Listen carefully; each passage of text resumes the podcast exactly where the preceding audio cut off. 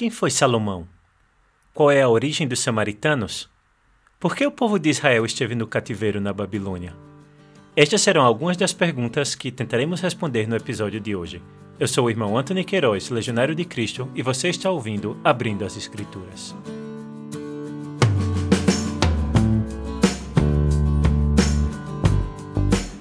Bem-vindos a Abrindo as Escrituras, episódio 12 Do Apogeu ao Exílio.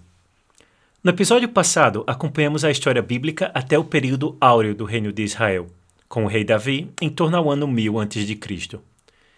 Depois do reinado de Davi, veremos um largo período de decadência, que começará com a divisão do povo de Israel em dois reinos distintos e terminará com o exílio e a destruição de Jerusalém, por obra do Império Babilônico no ano 587 a.C. O que leva a esta situação? É isto que leremos neste episódio, com os livros dos reis e os livros das crônicas. Originalmente, estes dois livros dos reis constituíam um único livro, e o mesmo para os dois livros das crônicas, né, e foram posteriormente divididos por questões de espaço nos papiros nos quais eram escritos. Então, temos duas perspectivas distintas da mesma história. Portanto, em vez de seguir uma narração capítulo por capítulo, tentaremos seguir um quadro cronológico neste episódio, vendo como estes fatos se desenvolvem na história. Primeiro fixaremos a nossa atenção no reinado de Salomão, filho e sucessor de Davi. Ao final do seu reinado, veremos o cisma entre os dois reinos e acompanharemos em paralelo a história de cada um dos dois. Primeiro o reino de Israel, ou reino do norte, e depois o reino de Judá, ou reino do sul. Finalmente, veremos algumas diferenças entre os relatos no livro dos reis e no livro das crônicas.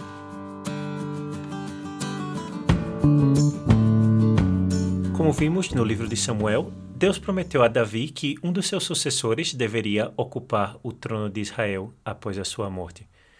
Porém, não é claro qual dos seus sucessores deveria reinar em seu lugar. Não, não, não era uma regra nas monarquias antigas que deveria ser sempre o primogênito a tomar o lugar do rei falecido. E, portanto, vemos como os filhos de Davi, dos seus vários casamentos, começam a disputar pelo trono. Vimos já Absalão liderando uma revolta para tomar o poder com Davi ainda em vida, e quando o rei se aproxima da morte, não, nos dias da sua velhice, esta disputa se torna ainda mais acirrada entre os seus filhos. Ao final de uma série de conflitos, narrados em detalhes nos dois primeiros capítulos do livro dos Reis, será Salomão a ocupar o trono de Davi. Aqui a Sagrada Escritura, mais uma vez, deixa ver que o fator decisivo na eleição daquele que deverá levar a cumprimento, que deverá continuar a história da salvação, é a vontade de Deus. Salomão era o filho de Betsabeia, a mulher com quem Davi cometera adultério e cujo marido foi morto em guerra como resultado de um plano do rei. Assim, a linhagem de Davi se transmitirá ao filho do seu pecado, neste incrível entrelaçado entre pecado e misericórdia que encontramos na Bíblia. Na genealogia de Jesus, encontraremos a menção de Betsabeia, junto com, como vimos, as estrangeiras Raab e Ruth. Mas Betsabeia não será mencionada pelo seu nome, mas como a que fora mulher de Erias, Urias, para recordar assim que na encarnação Cristo entra na história de pecado da humanidade. Portanto, é Salomão, o filho de Betsabeia, quem assume o trono do reino de Israel após a morte de Davi. O início do reinado de Salomão, em torno ao ano 970, é bastante promissor.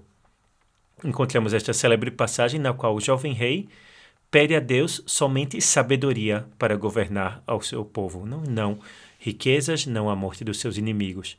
E Deus, satisfeito com essa, esse pedido de, de Salomão, lhe garante a sabedoria necessária para governar Israel. As suas primeiras ações serão de grande importância para o reino. Se Davi é aquele que estabelece as fronteiras de Israel e conquista Jerusalém, Salomão será o rei que estabiliza estas conquistas, que cria a estrutura necessária para governar o reino.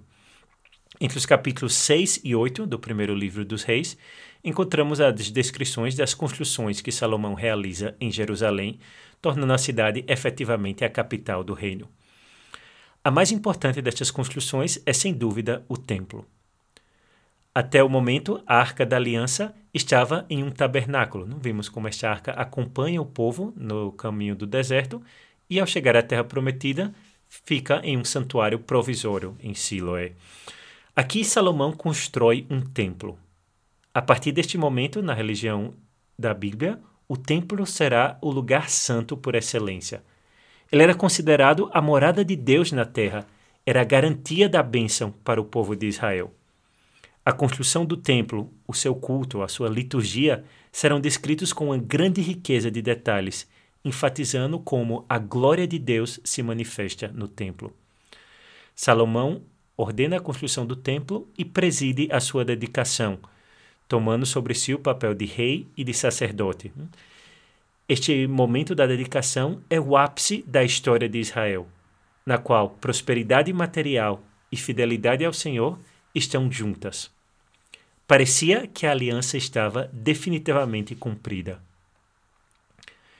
Porém, o restante do reinado de Salomão nos mostra que a fidelidade deve ser uma atitude constante, não só de um momento, por grandioso que seja este momento. O grande rei, descrito como o mais sábio dos homens da terra, o construtor do templo, ao final da sua vida se afasta da lei de Deus. Qual foi a causa da apostasia de Salomão? A Bíblia nos diz que a grande riqueza do rei, conseguida justamente pelo favor de Deus e pela sua sabedoria, fez com que ele se considerasse um rei igual a todos os demais reis vizinhos, aos demais reis orientais, e assim adotasse os valores e estilo de governar destes reis. Salomão fez várias alianças com os reis vizinhos, e na cultura antiga uma aliança se concretizava com um matrimônio. A Bíblia nos diz que Salomão tomou um número crescente de mulheres dos povos vizinhos. Menciona um número certamente hiperbólico de 700 esposas. Imediatamente associamos este fato ao pecado da luxúria, mas na verdade se tratava de algo mais aqui. Era sobretudo o pecado do orgulho e da falta de confiança em Deus. Salomão realizou todos estes matrimônios também para forjar sistemas de alianças com os reinos vizinhos colocando a sua confiança não no Senhor, que dá a força que garante a integridade e a salvação de Israel, mas nas suas alianças políticas, no seu exército e na sua diplomacia. Para manter estas alianças, Salomão deve agradar as suas esposas, que provêm de religiões de cultos pagãos, e assim o culto desses deuses pagãos passa a ser permitido em Israel, e o mesmo Salomão toma parte nestas cerimônias. Assim, ao final da sua vida, o filho de Davi se afasta do caminho do seu pai, com consequências nefastas para todo o povo.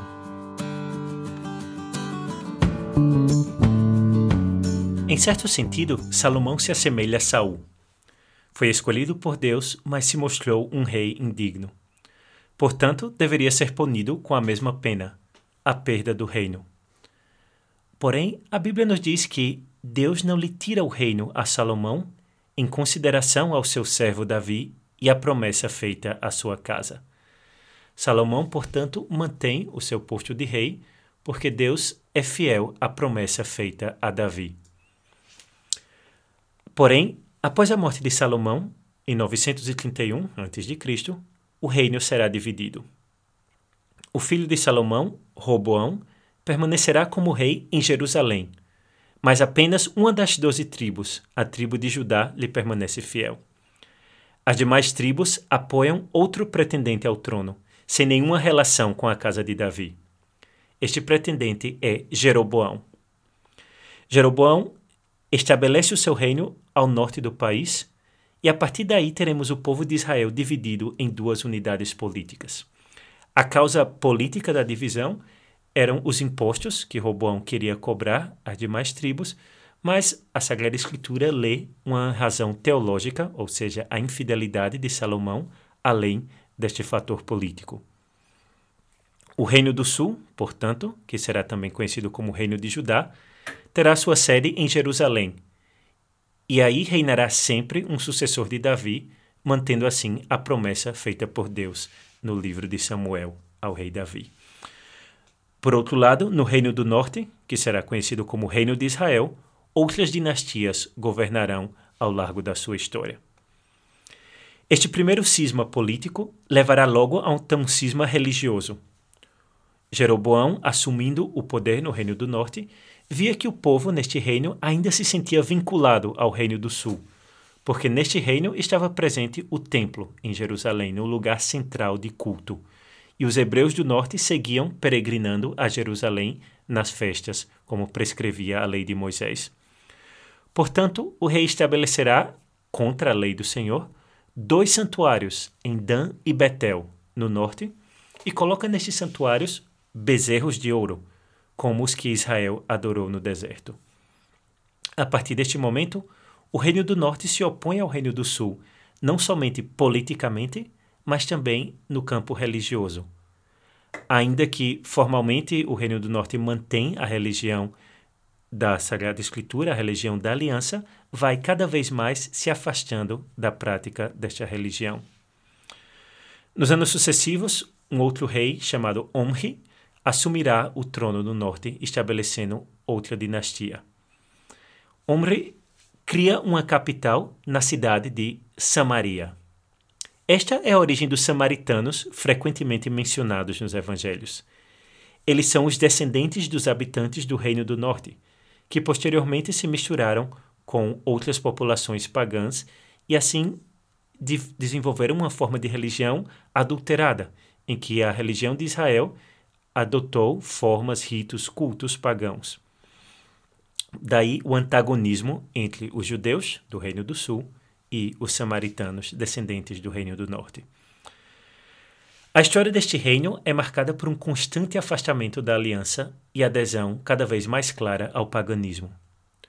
O cume deste processo se dá no reinado de Acab, entre os anos 874 e 853 a.C. Este rei se casa com uma mulher pagã, Jezebel, que implantará o culto de Baal no reino do norte, perseguindo os sacerdotes e profetas do Senhor. É neste contexto, no reinado de Acabe, que encontraremos a história de uma das maiores figuras do Antigo Testamento, o profeta Elias. A partir do capítulo 17, o livro dos reis interrompe a sua narrativa linear dos reis do norte e do sul para dedicar-se a contar a história deste profeta, enviado por Deus precisamente na hora mais escura do reino do norte. O profeta está continuamente em luta contra Acabe e Jezebel, por defender a justiça e a fidelidade à aliança. A Bíblia atribui a Elias vários episódios milagrosos nos quais a sua missão é confirmada por Deus. Um episódio particularmente interessante é o, o duelo, por chamar de alguma maneira, não que ele realiza com os profetas de Baal, no qual Elias oferece um sacrifício a Deus e não acende o fogo do sacrifício, não esperando que Deus se manifeste mandando um fogo do céu que consuma o sacrifício. Não, ao mesmo tempo, os profetas de Baal fazem a mesma coisa, enquanto o seu sacrifício não é consumido, o sacrifício de Elias é consumido por este fogo que vem desde Deus. Né? Manifestando assim que Deus continua presente para o seu com o seu povo no Reino do Norte e que pede a fidelidade à aliança. Quando os evangelhos narram a transfiguração de Cristo, quais são os personagens que aparecem aí? Moisés e Elias. Estes personagens representam precisamente a lei, no caso de Moisés, e os profetas, no caso de Elias. A lei e os profetas é uma expressão que resume todo o Antigo Testamento. Portanto, Elias é comparado a Moisés na sua função de maior profeta do Antigo Testamento.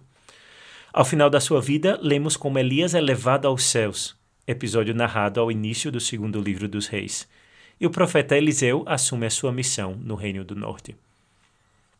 Apesar da pregação de Elias e de Eliseu, a conversão do reino não é duradoura. Entre os anos 841 e 722, este reino se coloca em contínuo estado de guerra com o reino de, do sul, o reino de Judá. Esta guerra enfraquece o reino e, além disso, o coloca em uma posição de contraste com a promessa feita por Deus a Davi, não? pois este, os reis do norte tentam conquistar Jerusalém, que deveria, pela promessa divina, pertencer aos sucessores de Davi. Assim, neste contexto de guerras contínuas, um novo império, surgido na Mesopotâmia, invade a Palestina. Este império é o Império Assírio. No ano 722, Samaria, a capital do Reino do Norte, é tomada pelos assírios. Os assírios atacarão também o Reino do Sul, porém não conseguirão conquistar este reino em um episódio milagroso em que eh, narra, se narra como a proteção de Deus afasta os inimigos de Jerusalém. Os assírios eram particularmente cruéis com as populações conquistadas. Assim, grande parte dos hebreus do norte ou foge para o Reino do Sul, ou serão deportados e dispersos no Império Assírio. Também outros povos serão trazidos para ocupar esta terra, este território do norte do Reino de Israel. Assim, a partir do ano 722, o Reino do Norte deixará definitivamente de existir.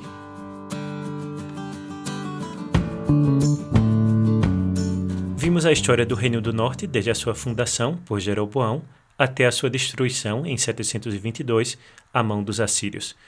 Voltemos agora para o momento do cisma para seguir a história do outro reino, o reino vizinho do sul ou reino de Judá. Este reino terá uma vida mais larga que o reino do norte, mas a sua política não será menos conturbada. Vimos como Salomão introduziu cultos pagãos em Jerusalém então todo o livro dos reis narrará o conflito entre aqueles que querem ser fiéis à aliança do Sinai e aqueles que querem que em Judá se cultuem outros deuses. Os mesmos reis, descendentes de, de Davi, vacilam entre estas duas visões. O livro dos reis descreve em modo alternado os governantes do norte e do sul, segundo um esquema fixo. Enquanto no norte todos os reis são comparados a Jeroboão, que introduziu o cisma e a idolatria neste reino, o ponto de comparação no sul é Davi, o rei segundo o coração de Deus e o fundador da dinastia. Porém, a maioria dos reis do sul não seguirá o caminho de Davi, permitindo o paganismo e governando segundo sua própria vontade, não segundo a vontade de Deus. Alguns poucos reis são lembrados pela Sagrada Escritura como fiéis, como exemplos que seguiram o exemplo, seguiram o caminho de Davi. Entre estes se destaca o rei Ezequias, que reinou entre 716 e 687, e o rei Josias, que reinou entre 640 e 609. Ambos serão lembrados como fiéis a Deus. Estes reis realizam reformas religiosas, banindo os cultos pagãos de Judá. Sobretudo no período de Ezequias, após a queda do Reino do Norte, se estima que o Pentateuco e grande parte dos livros históricos da Bíblia foram escritos neste esforço por fixar os termos da aliança que deveria ser observada. Durante todos os séculos da existência do Reino de Judá, foi mantida a promessa de que um descendente da casa de Davi reinaria sempre em Jerusalém. Em certo sentido, a história do Livro dos Reis é a mostra de como Deus se manteve fiel a esta promessa. Tal continuidade esteve ameaçada várias vezes, como por exemplo quando a rainha Atalia, parente de Acabe e Jezebel do Reino do Norte, tomou o poder no sul e quis eliminar todos os descendentes de Davi. Mas os sacerdotes do templo conseguiram salvar a vida do pequeno Joás, que posteriormente organizou a resistência a Atalia e retomou o trono. A descrição dos fatos no livro dos reis quer mostrar o significado teológico da continuidade da casa de Davi, que é o símbolo da fidelidade de Deus, ainda quando o povo é infiel. Um detalhe interessante deste livro é que, quando um novo rei é apresentado, em Judá, a Bíblia sempre menciona o nome da rainha mãe, ao contrário do que acontece com os reis do norte, que não são descendentes de Davi, e o, o nome da rainha mãe nunca é mencionado. Segundo alguns estudiosos, isto implicaria que a rainha teria uma importância singular na dinastia davídica em consonância com o lugar de honra que Betsabeia possuía no reino de Salomão, como vemos nos primeiros capítulos do livro dos reis. Se é assim, também a mãe do filho de Davi, por excelência, o rei Jesus Cristo, deveria ser honrada no novo reino com um título especial, como a mãe do rei reinante no Antigo Testamento, na casa de Judá, recebia uma honra especial. Portanto, de algum modo, o livro dos reis prefigura a devoção a Maria no Novo Testamento. Os esforços dos reis reformadores, como Ezequias e Josias, têm resultados efêmeros. o Reino do Sul também, pouco a pouco, se afasta da aliança. Após a morte de Josias, em 609, os reis sucessivos cada vez mais adotarão uma atitude pagã, seja no culto aos demais deuses, seja baseando a sua força em aliança com os vizinhos mais poderosos e não nem na confiança em Deus. Em especial, os reis de Judá buscam aliança com o Egito, a terra da qual ele, da qual os israelitas saíram, no, da qual deixaram a escravidão. Esta estratégia será um grande fracasso, como demonstrado em 587 a.C. Já antes desse ano, o Império Babilônico expandiu a sua área de domínio para a Palestina e submeteu o reino de Judá, obrigando a pagar um pesado imposto. Porém, o reino mantinha ainda uma certa independência. Neste ano, o rei de Israel, confiando na potência dos seus aliados, decide rebelar-se e não pagar o imposto à Babilônia. Os babilônios, como resposta, invadem a cidade santa de Jerusalém, destroem completamente a cidade, incluído o templo. Esta é uma tragédia nacional, mas também uma grande tragédia religiosa. Na consciência dos israelitas, o templo significava a presença de Deus, a sua proteção contínua a Jerusalém. A sua destruição significava para o povo o abandono da parte de Deus. Significava que a aliança já não era válida, que a cidade santa já não estava protegida por Deus. Portanto, a destruição do templo marca um episódio dramático na qual a fé do povo de Israel será testada.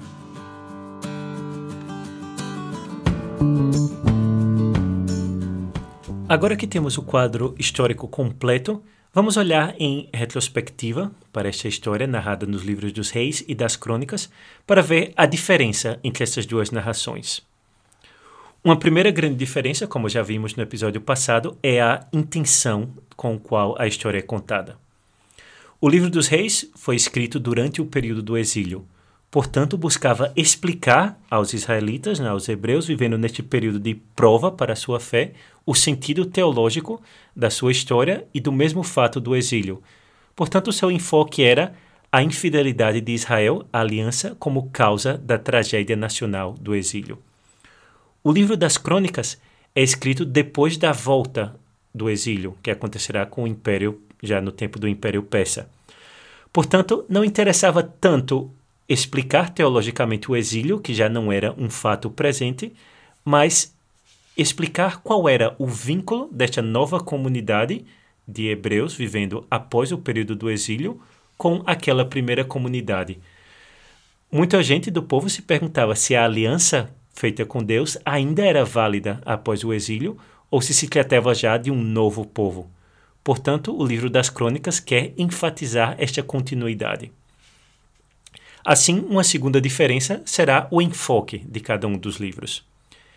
Enquanto o livro dos reis narra paralelamente a história tanto do Reino do Norte quanto do Reino do Sul, pois em ambos casos se dá apostasia, infidelidade e, como consequência, um castigo, o, rei, o livro das crônicas se enfoca quase exclusivamente no Reino do Sul.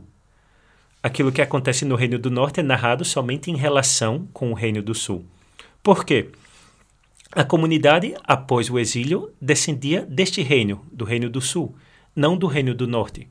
Portanto, não lhe interessava tanto a história daquele reino, que agora estava definitivamente perdido, mas lhe interessava saber a história do seu próprio passado, que era esta comunidade do Reino de Judá.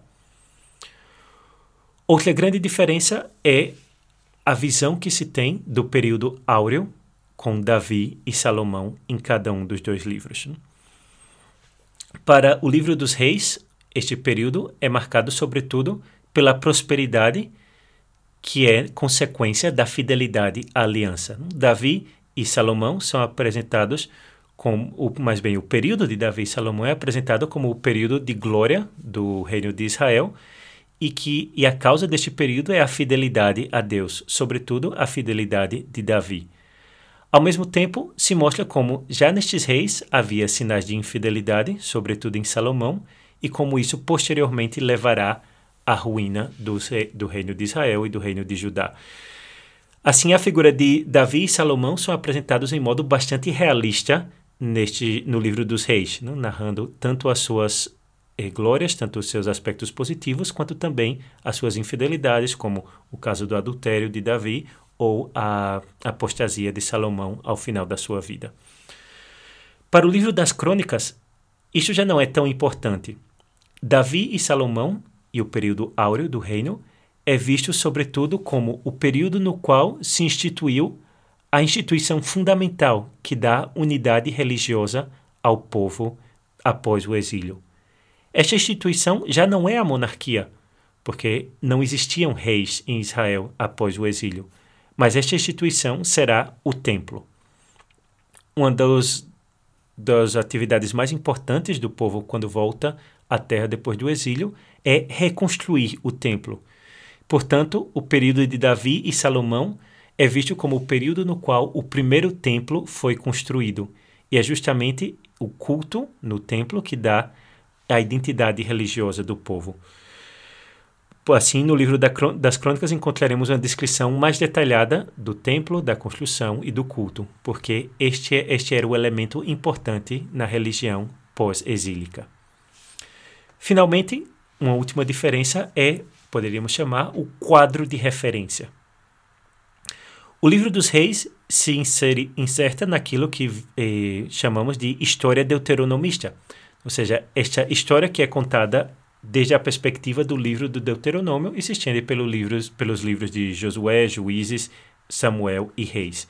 Aqui a perspectiva é a terra de Israel como garantia, como prêmio da fidelidade à aliança, não como terra prometida que para, ser, para que os israelitas a mantenham devem ser fiéis à aliança feita no Monte Sinai. Não? Portanto, é uma história bastante enfocada no período quando os israelitas chegam à Terra Prometida e aí vivem a aliança em fidelidade a Deus. O exílio marca, em certo modo, o fim desta história. Já das crônicas, a perspectiva é distinta. O livro das crônicas começa com Adão, em um momento de em um aspecto de genealogia, os primeiros nove capítulos do livro das Crônicas narram a história da humanidade em forma bastante reduzida, desde Adão até Davi. E o livro termina com o edito do rei Ciro, rei persa, que permite aos exiliados israelitas voltar à sua terra prometida e aí reconstruir o templo. Portanto, a história está inserida em uma história mais ampla da humanidade. O povo de Israel é visto como nação sacerdotal dentro deste conjunto da história de toda a humanidade. Portanto, o livro das Crônicas, em certo modo, prepara o Novo Testamento, pois o seu foco não é tanto a terra, mas o verdadeiro culto de Deus, dado no templo a nome em nome de toda a humanidade.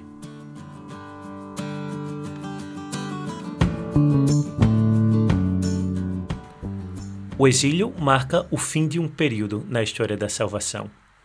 Até aqui, se consideramos desde Abraão até este momento, vemos em certo sentido um movimento ascendente. Não? Vemos como Abraão recebe as promessas de Deus e estas promessas vão se concretizando pouco a pouco, com a descendência, com a possessão da terra e com estes primeiros sinais de que outras nações poderiam ser abençoadas por meio de Israel. O exílio marca uma ruptura que na consciência do povo daquele momento parecia definitiva. O movimento já não é completamente ascendente, mas a infidelidade do povo permite que o, o caminho da história da redenção assuma outra forma. Ao voltar do exílio, Israel deverá interiorizar esta experiência e refletir, guiado pelo Espírito Santo, como a sua religião deverá se desenvolver daí para frente. Em certo sentido, o exílio prepara o Novo Testamento.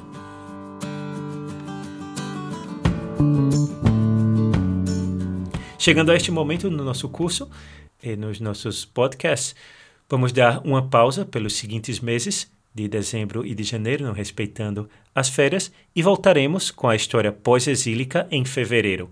Nesse momento, para os que não poderão acompanhar todos os episódios, seria um, um bom tempo para eh, voltar aos, aos episódios anteriores, inclusive para ler a Bíblia, não? porque este é o objetivo principal deste podcast, vendo o contexto histórico que estes episódios buscam dar.